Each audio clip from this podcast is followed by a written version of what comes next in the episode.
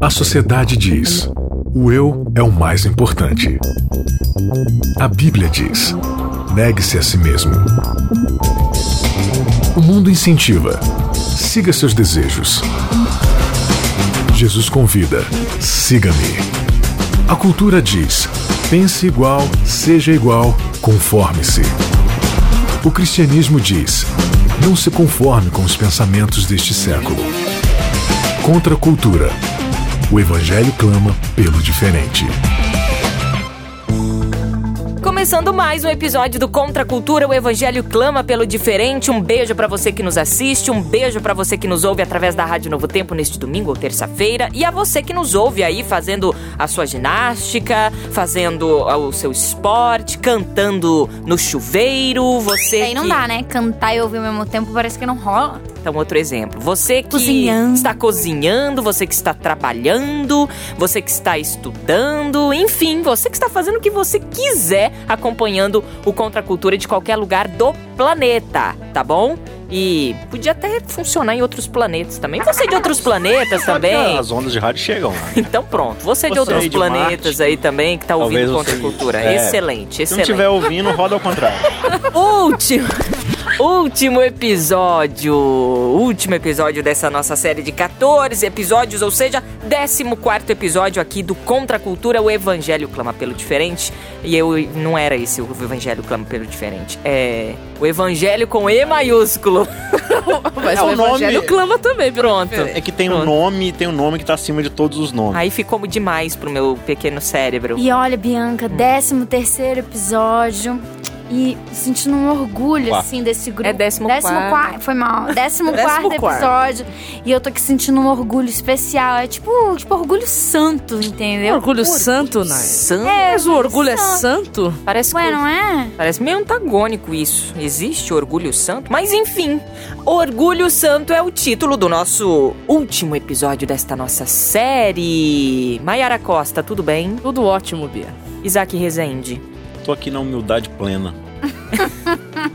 Tem o orgulho santo desse jovem. Nayeli Leite, você que é uma orgulhosa santa. Eu.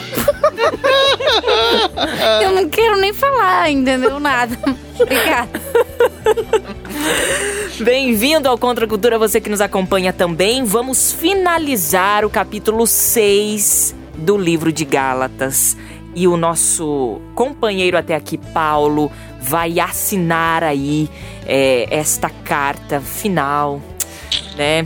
Que pra gente aprender mais um tantinho aí dessas palavras finais de Paulo. Então vamos do vers- dos versículos 11, do versículo 11 ao 18 do capítulo 6 do livro de Gálatas. É isso, né, Isaac? Uhum. Vamos lá? Todos com a Bíblia aberta. Uh, Nayeli, você poderia me ajudar hoje na leitura? Eu vou tentar, não sei se vai ser tão especial como a versão da Bíblia transformadora que o pessoalzinho tá usando aqui. Tá? Tá Eu- falando que é modinha, então? Eu vou usar João Ferreira de Almeida, que é aquela A mais boa e clássica, velha. assim, a boa e velha João Ferreira de Almeida. É um clássico, mas é boa demais essa versão. Vede com que letras grandes vos escrevi de meu próprio punho. Todos que querem ostentar-se na carne, esses vos constrangem a vos circuncidardes, somente para não serem perseguidos por causa da cruz de Cristo. Pois nem mesmo aqueles que se deixam circuncidar guardam a lei. Antes, querem que vos circuncideis para se gloriarem na vossa carne. Mas longe esteja de mim gloriar-me, senão na cruz do nosso Senhor Jesus Cristo, pela qual o mundo está crucificado para mim e eu para o mundo. Pois nem a circuncisão é coisa alguma, nem a incircuncisão, mas o ser nova criatura. E a todos quantos andarem em conformidade com essa regra, paz e misericórdia sejam sobre eles e sobre o Israel de Deus. Quanto ao mais, ninguém me moleste, porque eu trago no corpo as marcas de Jesus, graças do nosso Senhor Jesus Cristo, seja irmãos com vosso espírito. Amém. Uau! Uau! Foi poético. Terminou em alta aqui, né? Foi educadíssimo, inclusive, Paulo. E terminou com as próprias mãos, né? Porque era muito comum os apóstolos terem seus escrivães, seus secretários ali para ir escrevendo o que eles iam ditando, e Paulo já começa o verso 11 dizendo assim: olha, gente, o que eu tô falando para vocês nesse finalzinho que é tão sério, tão importante, que eu tô escrevendo com minha própria mão. E vocês podem perceber pelo tamanho das letras que eu estou deixando nessa carta, né? Eu estou escrevendo em caps look. é, tá travando aqui a caixa alta, como, como se diz, né? E isso dá algumas indicações, né? Não só de que Paulo realmente ele está querendo enfatizar isso de forma profunda, como também pode ter a ver, né, com a com, com seu problema É na verdade. vista. de vista, mas em, em- grande questão aqui ele tá, ele tá enfatizando o fato de ele pegar a carta para escrever, tendo secretário. Ele falou, gente, vamos lá. é, eu tô fazendo isso assim, de- é um apelo pessoal para vocês. É de coração a coração, É de galera. coração, né? Então, vamos, vamos pensar nesses caras que estão tentando causar essa boa impressão e que vocês ficam tão fascinados, né? E- eles só estão tentando fazer o quê? Eles não querem ser perseguidos por causa da cruz de Cristo. Porque vamos, vamos combinar, se você faz tudo certinho e bonitinho, os judeus vão gostar de vocês, vai ficar todo mundo orgulhoso, todo mundo feliz. Mas assim, a gente que prega a cruz e que vive o escândalo da cruz, a gente vai ser perseguido, né? A gente vai, a gente vai ser atormentado por causa disso.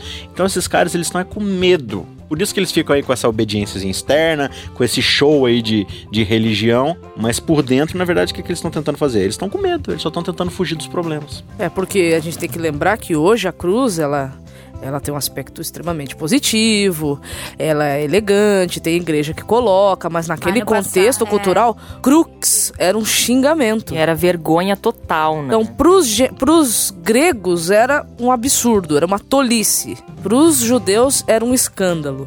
Então, assim, não era algo honroso realmente naquele contexto cultural, não era. Mas Paulo está justamente dizendo que aquilo que não era honroso para a cultura vigente da época deveria ser honroso e glorioso para o cristão. A nossa própria lição da Escola Sabatina, para você que está acompanhando aí, o nosso tema de hoje aqui do Contra a Cultura é Orgulho Santo, mas a lição é anunciando a glória da cruz. E traz aqui, é, no nosso guia de estudo, é, falando que uma das primeiras, os primeiros desenhos aí é, da, da crucificação, de cruz e tal, né, naquela época, foi de uma pessoa com cabeça de burro, né? Exatamente. É Feito por uma criança, se eu não me engano. Interessante, né? Agora, na- Pra mostrar que realmente quem morria de eh, na cruz ou a, a cruz era, um tolo, burrice, era um- tolice. Uhum. Uhum. o Guia de Estudos também está comentando aqui sobre do capítulo 12, do, do versículo 12, perdão, Uhum. a parte do ostentar-se na carne e dando uma explicação sobre o que mais ou menos seria esse ostentar, é, colocar uma boa face, agir como um ator. Hoje a gente trazendo para o nosso contexto, muitas vezes a gente quer proteger a igreja, e a gente faz isso, né?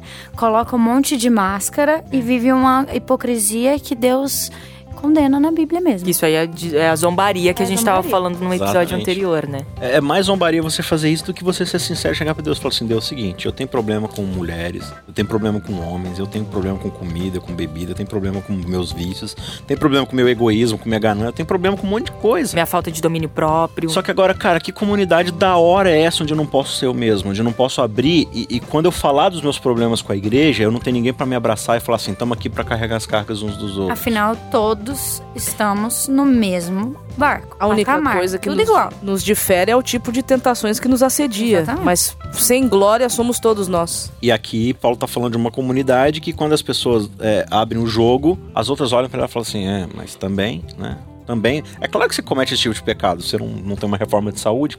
O que, que tem a ver uma coisa com a outra, né? Então, va- vai colocando critérios e, e acrescentando por quê? Porque é muito fácil eu jogar o outro a partir daquele que eu tenho facilidade. Eu sou bom nisso, nisso e nisso, portanto eu vou julgar você a partir disso que eu sou bom, né? Então aqui ele tá falando, olha, nem mesmo esses- essas pessoas, no verso 13, que, que são circuncidadas, elas cumprem a lei. Não é porque elas são circuncidadas que elas são os cristãos, né? Os judeus perfeitinhos. Porque na verdade o que, que eles estão fazendo? Como a Nelly falou, eles estão nada mais, nada mais fazendo do que ostentando a glória do próprio corpo. Eles estão usando os seus atos pessoais como um, um- um objeto de adereço. Então você fala assim, ah, usar brinco é vaidade? Pode ser. Mas ostentar os- um seu ato de obediência também é vaidade. Também é vaidade. Tanto seja- quanto. Ou pior até, na verdade, né? Na verdade, é bem pior. É bem pior. Esse aí é um orgulho demoníaco, então, realmente. né? A gente tá falando de orgulho santo e a gente vai entender o que, que é esse orgulho santo. Esse- essa hipocrisia, então, é se orgulhar, dar, dar glórias aos seus atos, né? É a vanglória, A né? vanglória, É de- glória de a novo, si mesmo. né? É de novo o exemplo do. do Tirando a fariseu glória do- de Cristo. Isso. É, é, o exemplo do publicano e do fariseu, né? Senhor, eu te dou graças porque eu jejuo uma vez duas vezes por semana, porque eu dou dízimo de tudo que eu planto e ganho, porque eu faço isso e aquilo, não sei o que lá, e porque eu não sou que nem esse, fari esse publicano que tá aqui do meu lado. Eu sou bonzão. Aí Deus olha pra ele e fala assim: tu filma e. Tu filma e fala, tu é o bichão mesmo, hein? Já viram esse meme? Não? Não. Já, ótimo. tu é o bichão mesmo, hein, cara? Então, tipo assim, cara, pra que, que você precisa de. Pra que, que você veio aqui então? Você veio aqui pra se vangloriar? Que tipo. Então, o orgulho, ele é o quê? Ele é algo que só faz eu olhar para mim mesmo, pro meu próprio umbigo. E, e, e como geralmente as pessoas têm características melhores que a gente, o orgulho vai te fazer não enxergar as habilidades, as, as vantagens e as, as virtudes que as outras pessoas têm. Pelo contrário, a gente segue essas coisas coisas e só enxerga os defeitos. Ou seja, a gente vai ser carnal e vai tratar as pessoas conforme a nossa carnalidade. Ô, ô Isaac, lembrando que um serzinho lá no começo da história, o que ele quis, né, é, é, era essa, essa glória, né? Precisamente. Tem... E olha que interessante, né? É, pode ser uma grande besteira que eu tô falando aqui, então, sim, cada um faz com essa informação o que quiser. Mas eu tenho para mim que, assim, o que derrubou Lúcifer não foi o pecado da desobediência, foi querer se orgulhar da sua obediência, foi querer se vangloriar porque ele era bom e ele fazia de tudo e Deus não estava reconhecendo para ele aquilo que ele estava fazendo. Então, ó, eu já cumpro com todos os meus deveres aqui, eu faço tudo, eu sou bonzão mesmo. E, e, aí Deus agora vai colocar Jesus numa função que eu poderia estar exercendo? Por que, que eu não estou sendo reconhecido pela minha fidelidade? Ou seja, ele, a, a, as virtudes dele fazem com que ele olhe para ele mesmo e não para Deus. Né? Então, muitas vezes a gente tem o pecado de Lúcifer quando a gente fala assim: olha como é que eu sou bom, e Deus não está reconhecendo isso, ou eu devia estar sendo valorizado um pouco mais. Então, o orgulho egoísta, esse orgulho pecaminoso, é aquele orgulho que me leva de mim para mim mesmo isso realmente é um problema. E não é um pecado leve, esse é um pecado que te tira do céu. Essa é a essência de todo pecado, porque foi isso que aconteceu com Lúcifer, né? Ele, como um querub, como diz lá em Ezequiel 28, como um querubim cobridor. O que fazia um querubim cobridor? Cobria a glória de Deus. Por isso que o brilho, ele brilhava tanto, a beleza dele era uma beleza indescritível. Por quê? Porque era o reflexo da beleza do próprio Deus, era o reflexo da glória do próprio Deus. Quando ele desvia os olhos de Deus e coloca nele mesmo, é aí que começam os problemas. É.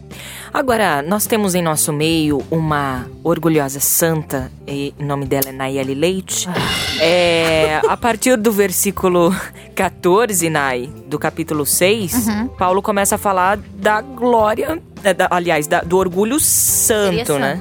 Orgulhar-me apenas na cruz do nosso Senhor Jesus Cristo, pela qual o mundo está crucificado para mim e eu, a partir daí, também para o mundo. Então, a partir desse momento, a gente entende que orgulho e santidade combinam, dentro desse contexto de Sim. que Paulo está falando. Aí, de novo, né? Se o orgulho egoísta é o que me move de mim para mim mesmo, onde eu sou a referência, o orgulho santo, a gente tá falando orgulho santo que não é liberdade poética, tá, gente? Uhum. Porque Paulo tá falando que se é para você se orgulhar de alguma coisa, orgulhe-se orgulhe do que Cristo fez. Uhum. Porque se foi Cristo que fez, eu não tenho motivo para comparações. Eu não tenho como comparar, olha, Jesus morreu mais bem morrido por mim do que por você. não faz sentido, né? Não, ele morreu igual por todos. Né? O sangue, a quantidade de sangue derramado foi a mesma, porque foi um ato só. Então, assim, só que aí ele vai falar: é, a partir dessa glória que eu tenho nele, eu me crucifico pro mundo e o mundo para mim. Ou seja, o meu eu, que é o que me faria ter o orgulho egoísta, ele tá crucificado. Então, se ele tá lá crucificado em Cristo, eu não tenho razões para dar vontade ao meu próprio eu. Então, eu morro pro mundo, morro, o mundo morre para mim. E aí, a partir de então, o meu único jeito de se orgulhar é se orgulhar por causa do que Cristo faz. E aí, ele vai tratar aqui de uma questão interessante: não existe mais muro de separação. A partir daí, todo mundo é Israel de Deus. Hum. Então, não interessa se você é adventista, batista, presbiteriano, católico, ateu, espírita, ateu. Eu vou até falar uma coisa bem chocante aqui, satanista, enfim. Uhum. A cruz de Cristo. É, nossa. Demorei um pouco pra, pra, pra, pra É porque foi chocante. Foi ótimo. É, foi, foi chocante. A cruz de Cristo é para todos. O que Cristo fez é para todos. Ele pagou o preço por todos. Quando a Bíblia fala é, da justificação, que é um tema que Paulo está tratando nessa carta aqui, ela diz que nós podemos ser justificados pela graça, pelo sangue, pela fé e pelas obras. Em que aspecto? A graça é a fonte. O sangue é o meio, a fé é como eu recebo e as obras é a evidência. Então isso é para todos. Isso é, é, é, o agir de Deus no homem, independente se esse homem tem a mesma quantidade de conhecimento que o outro ou não. É, você falou do, né, que até chocou a gente aqui, que Nayeli se espantou, fez aquela cara, aquele emoji de com as duas mãozinhas no Ah, rosto, adoro né? esse a mãozinha aqui assim. O, o grito, né? É o grito. É o grito do Macaulay Culkin no... Não esqueceram de mim um. Jesus Cristo morreu por todos. Por Cabe todos. a cada um receber esse sacrifício. Exatamente, Então a é gente é um tem presente. essa liberdade. É um né? presente Ele morreu por ele todos. Aí, se você recusa, aí o, né, a consequência, o problema Sim, já, já é, é individual. E aí pode ser que seja repetitivo, mas quando o, o versículo 15 fala que não existe mais circuncisão nem incircuncisão, e sim se tornar uma nova criatura, a verdadeira religião já não está mais não tá baseada no comportamento externo. A base dela é a condição do coração humano. E mais uma vez, a lembrança de que a gente não tem condição de julgar o coração humano. Nenhuma. A gente não enxerga o coração humano, só Deus enxerga. Então já não cabe a mim observar e apontar ninguém, porque só quem enxerga a condição do seu coração é Deus. Então a gente tem que entender uma coisa, que esse novo homem que Paulo fala aqui, que é Nova um, criatura, né? que é um, um novo caráter, um- uma nova espiritualidade, uma nova moralidade agora segundo o padrão de Cristo, não mais segundo o padrão dos rudimentos do mundo. Esse homem aqui, ele não julga, ele não condena, ele não aponta, ele segue. E porque ele tá seguindo alguém que é melhor do que ele, ele vai querer ser esse alguém na vida daquele que ainda não encontrou Cristo. É legal como o Paulo ele vai nos conduzindo É. e ele fecha de um jeito assim, gente, tá vendo? Tem tudo passo a passo, ele é muito didático. É, Paulo- Ele veio falando desde lá no comecinho dos judaizantes, lembra quando a Uhum. gente começou a falar dessa galera e tal? Aí veio Timóteo, que não era circuncidado, aí ele começa a falar de... E ele termina falando de, circuncisão. Isso. Daí, Em todos os momentos ele deixa claro o lance da É, ele circuncisão. né, ele que dá é- uma doutrina e são- aplica, dá uma doutrina São as obras, que são as Não, obras. aqui ele- o que ele vai falar aqui é o seguinte, gente, qual é a moral da história de tudo que eu falei até agora?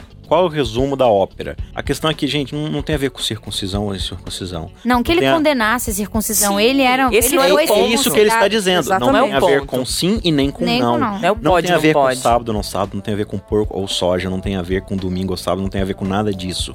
A questão é, você está crucificado para si mesmo e para o mundo, e o mundo para você. Essa é a essência, De né? tal forma que agora, quando você nasceu, você nasceu na ressurreição de Cristo. Cristo ressurgiu dentro de você. Uhum. Se isso é uma realidade, você é o Israel de Deus. Que, o que, que ser o Israel de Deus? Não é ser filho de Abraão segundo a carne, mas filho de Abraão segundo a promessa. Hum. Se você está debaixo da promessa, você é o Israel de Deus. Ele não está falando que você é o adventista de Deus. Uhum. Você é o batista de Deus, o assembleano de Deus, o católico de Deus. Está falando que você é o Israel de Deus, você faz parte da família espiritual. E, e se você é uma nova criatura, você vive uma vida nova agora. Você ia dizer o quê, Bianca? Eu ia dizer que veio na minha mente agora uma coisa que eu é, tava acompanhando ali, na, acho que foi até o Charles Siqueira, é, nosso amigo, né, que participou Claro. já tantas vezes aqui. Beijo, Charles. É, beijo, Charles. Pode ser que eu tenha errado, Charles. Então, se não foi você, mas beijo pra você também, É. tá?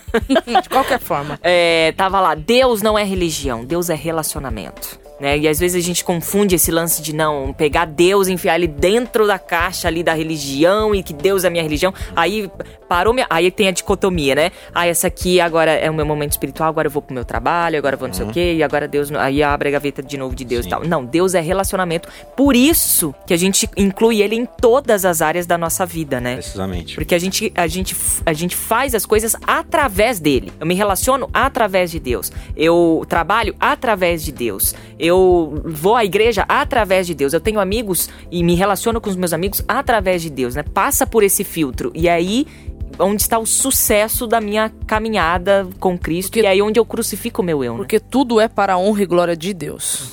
Tiago vai falar, né? A verdadeira religião é o quê? É Você cuidar do órfão, Da da viúva. Do... Ou seja, é, a verdadeira forma de se relacionar com Deus é através Amar do serviço, do amor ao próximo. É a única forma, porque de nada vai adiantar lá em Isaías, ele vai falar assim: olha, vocês estão vindo aí a mim para sacrificar as ofertas de vocês, para queimar seus incensos, mas lá na hora de tratar o teu, o teu servo, você escraviza ele, você trata ele mal. É, é isso que você tá falando. Eu sou alguém no altar de sacrifício, mas eu sou outro quando eu tô lidando com meu subordinado. Eu sou alguém cantando corinho na igreja, mas eu sou outra pessoa tratando a pessoa do caixa do supermercado que contabilizou errado o meu produto, o cara que me fechou no trânsito. São vidas distintas. Paulo tá falando assim: quem faz isso, ele é carnal, entendeu? Se você é uma nova criatura, você vive uma vida só. E essa vida está em Cristo. Nesse aspecto, é, parece até polêmico o que eu vou dizer aqui. Olha, É. Mayara, você tá polemizando muito. Porque gostando Ah, disso é não, tão que legal, eu uma costumava polemicazinha. polemizar. Agora eu tô meio parada. Nesse aspecto aqui, Paulo está querendo dizer que, na verdade, é, não existe liberdade. Em que aspecto que eu tô querendo dizer? Porque ele vai trabalhar aqui o seguinte: ou você é escravo de si mesmo, ou você é um escravo de Cristo. E a palavra, como ele usa, assim, ele costuma geralmente usar a palavra servo, é um doulos. Um doulos no grego é alguém que perdeu a sua liberdade de escolha para outro alguém. Então, quando ele trata a questão de liberdade aqui, ele está dizendo o seguinte: ou você vai ser um doulos de si mesmo, ou você vai ser um doulos de Cristo. E quando você é um doulos de Cristo, você se torna dele de tal maneira que a sua vida não é mais para você mesmo, a sua vida é para ele e para os outros. Uhum. E, e na nossa tentativa de se entregar para Deus como escravo, ele pega você, coloca você de pé e fala assim: Não, você não é meu escravo, você é meu filho. Por dentro eu sou escravo dele de coração. Mas ele fala assim: Mas não, você não vai ser meu escravo, você vai ser meu filho. Porque você vai fazer as mesmas coisas que um escravo faz. Só que você tá aqui, ó. Você é sangue, você, Você é você, sangue você é família, você senta para comer comigo. você é herdeiro, né? E, e- e no fim das contas, é, a tua herança não depende do que você produz aqui na nossa fazenda. A tua herança é, depende daquilo que eu produzi a minha vida inteira. Estou te deixando como herança. E aí, Paulo tá falando o que no final aqui? É, Vocês estão falando aí de, de marca, de cortar marquinha, de, de deixar. no- Ó, você quer saber de marca mesmo? Olha as marcas do eu meu corpo. corpo. Olha meus chicotes, olha o frio que eu passei, olha minha atrofia muscular daquele tempo que eu fiquei não sei o que lá, da, da doença que eu peguei lá, de qual que era a doença mesmo? Malária. a malária que eu peguei lá e fiquei ruim dos olhos, da vista e fiquei com uma doença estranha. Olha as marcas que Cristo deixou em mim. Sabe que, como é que eu consegui essas marcas? Não foi pegando uma faquinha e cortando a ponta do meu- da minha genitália. Foi servindo, foi pregando o evangelho, foi amando as pessoas, foi percorrendo céu e terra, prisão e mar e tudo mais. Pra Tá quê? falando de cicatrizes mesmo, né? Então, assim, a- as marcas que a vida nos, nos deixa, que a gente pode realmente se orgulhar, são as marcas que Deus produziu em nós a partir do serviço de uma nova criatura. E para essas pessoas, ele fala que Jesus Cristo esteja em espírito com vocês para todo sempre. Amém. Amém. Final de mais um episódio. E de uma série. E de uma série, de mais uma série. Já passamos, gente, do É, septuagésimo esse, esse- esse é o 69. 69. Quem diria? Quem Quem diria que estaríamos. Não é. Acho que já passou de 70, sim. Já passou de 70, né? Já, já passou. Eu tô contabilizando da semana que a gente está gravando. Eu acho que já é o 70 ou 71, pelo menos. Então você que nos ouve, a gente tá com essa dúvida, mas enfim, a gente já tá aí com muitos episódios. Septuagenário. Graças a Deus, Deu- Deus tem nos mantido. Pra gente é um prazer estudar a Bíblia com você. Pra gente é uma alegria entre amigos aqui de compartilhar esses, esses nossos aprendizados, coisas que a gente vai conversando e debatendo e discutindo e aprendendo juntos aqui com você. Pra, pra mim, especificamente, é uma grande alegria. Eu aprendo demais. Não sei pros meus amigos, vocês aprendem, porque vocês sabem tudo, né? Não, Eu não. Muito, muito. Eu não sou Tem desse isso, tipinho, não. não. Parece. Gente, final de mais uma temporada. Que bacana, feliz mesmo e realizada por a gente ter terminado aí 14 episódios. É, Evangelho com E maiúsculo. E o que nos aguarda na semana que vem? Na semana que vem, Romanos estará à virada da esquina para nos reencontrar. Vamos descobrir que todos os caminhos conduzem a Roma. Já serão. uma- Olha, gente. Vai agora- ser lindo. Vai ser lindo. É, Romanos, quantos capítulos aqui? São 14 capítulos? Não, Romanos são, São 16 vários. capítulos. São vários capítulos. 16. Vamos Haverá lá. muito que São aprender. mais de três. Uau, 16. 16 capítulos aí pra gente continuar com, com Paulo aí, né? Pra gente ainda É continuar um, com os é aprendizados um outro dele. contexto, é muito interessante, vai ser muito bacana. A gente espera você então pra essa nova temporada, tá bom? Compartilha aí com seus amigos. Obrigada a você que nos acompanha pelo podcast, a você que nos acompanha através da Rádio Novo Tempo, a você que nos acompanha através do Facebook, do código da rádio. Enfim, estamos em todas as mídias, Ah, em todos os lugares. Estamos perseguindo você com a palavra de Deus, tá? Se não Sim. aparecer no Facebook, é porque a Nayeli não quer postar. Verdade. Eu jamais faria isso. Na verdade, não sou eu que posto, é o Isaac. Ah, Quem compartilha? É. Ah! Tá E ficando lembrando, difícil tá? aí, hein, Eva? Não vos Botando a responsabilidade nos Ah. outros. Não vos esqueceis diz da nossa Live. Live. Que dia? 29 de setembro. Se você está ouvindo Às oito esse horas. episódio no, né, no lançamento dele, Que é no nessa domingo. sexta. Nessa sexta. Então, dia 29 de setembro. Maiara Costa, você é, é, desmarca o seu compromisso e esteja conosco. A Mayara tem Eu compromisso? falo isso, eu, Eu falo isso em rede nacional. Patinga. Ah, Nay, oh, eu ia falar até Nayara, pronto, aí ó. Então tá bom, dia 29, é, no Facebook da Rádio Novo Tempo. Se você não curte a página da Rádio Novo Tempo, então curta agora. Corre lá, porque tem live do Contra a Cultura bem especial aí no dia 29 pra gente conversar sobre esse, esse- essa temporada, tá? Um resumão pra você ir assim, ó. Tinindo pra escola sabatina no sábado, tá? Sábado de manhã pra você. Quantos anos você tem, Anjo? 28. Não parece, Ai. né? Tinindo parece que tá com Uns 40. sei, 80. Tão, tão velha assim essa gíria. Retrô? Tinindo, como Tinindo. dizem os jovens, É, né? da década de 70. Da década de 70. Então tá bom, minha gente. Supimpa esse, essa temporada aqui do Contra a Cultura. A gente se encontra na semana que vem com nova temporada. A gente espera. Contra a cultura. O evangelho clama pelo diferente.